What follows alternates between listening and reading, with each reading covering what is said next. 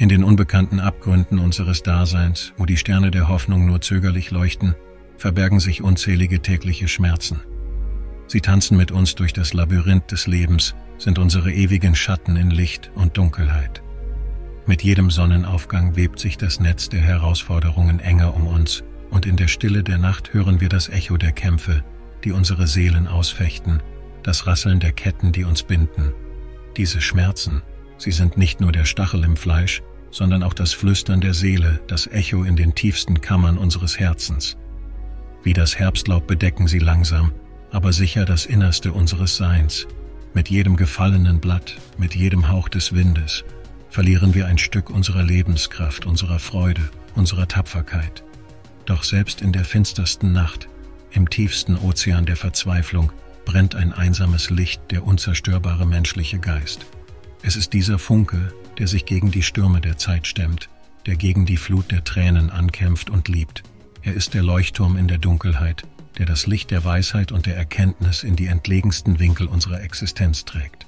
Die Philosophie, die alte Weise, die uns auf unseren Wegen begleitet, flüstert uns die Geheimnisse des Lebens zu. Sie erzählt uns, dass jedes Leid, jeder Schmerz, jede verlorene Schlacht uns formt, uns prägt, uns zu den Wesen macht, die wir sind.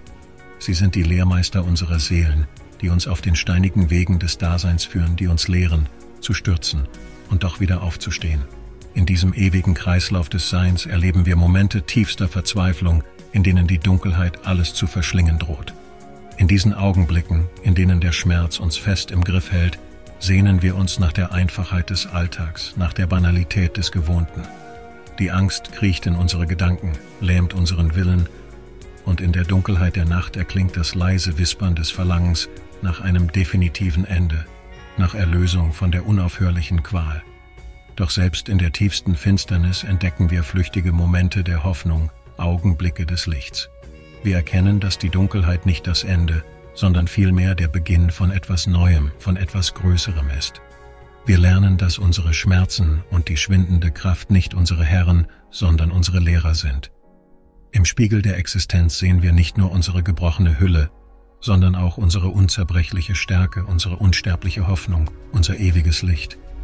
In diesem Licht erkennen wir die unendlichen Weiten des Seins, die unergründlichen Tiefen der menschlichen Seele.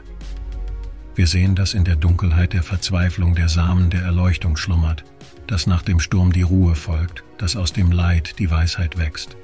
Mit jedem Schritt, mit jedem Atemzug schreiten wir voran, immer dem Licht entgegen, immer der Hoffnung folgend, immer im Wissen, dass nach der Dunkelheit der Tag anbricht.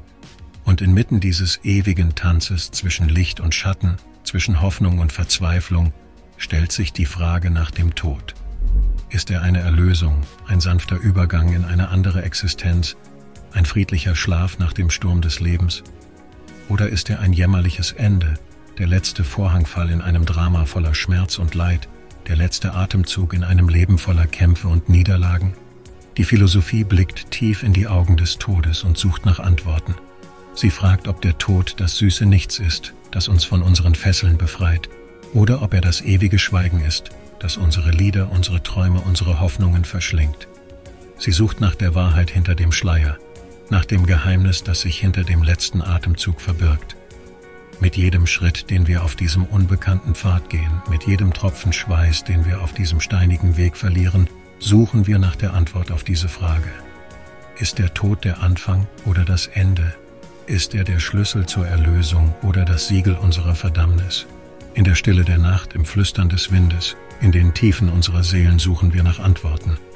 Wir blicken in die Augen der Sterne und fragen uns, ob sie das Leuchten der Ewigkeit sind oder die Tränen der Vergänglichkeit. Wir lauschen dem Rauschen des Meeres und fragen uns, ob es das Lied der Unendlichkeit ist oder das Weinen der Endlichkeit. In diesem ewigen Suchen, in diesem unendlichen Fragen finden wir vielleicht keine Antworten, aber vielleicht finden wir etwas Größeres, etwas Tieferes. Vielleicht finden wir den Sinn des Lebens im Angesicht des Todes, die Wahrheit der Existenz im Schatten der Vergänglichkeit. Vielleicht erkennen wir, dass der Tod nicht das Ende, sondern der Anfang ist, nicht das Verstummen, sondern das Erwachen, nicht das Dunkel, sondern das Licht.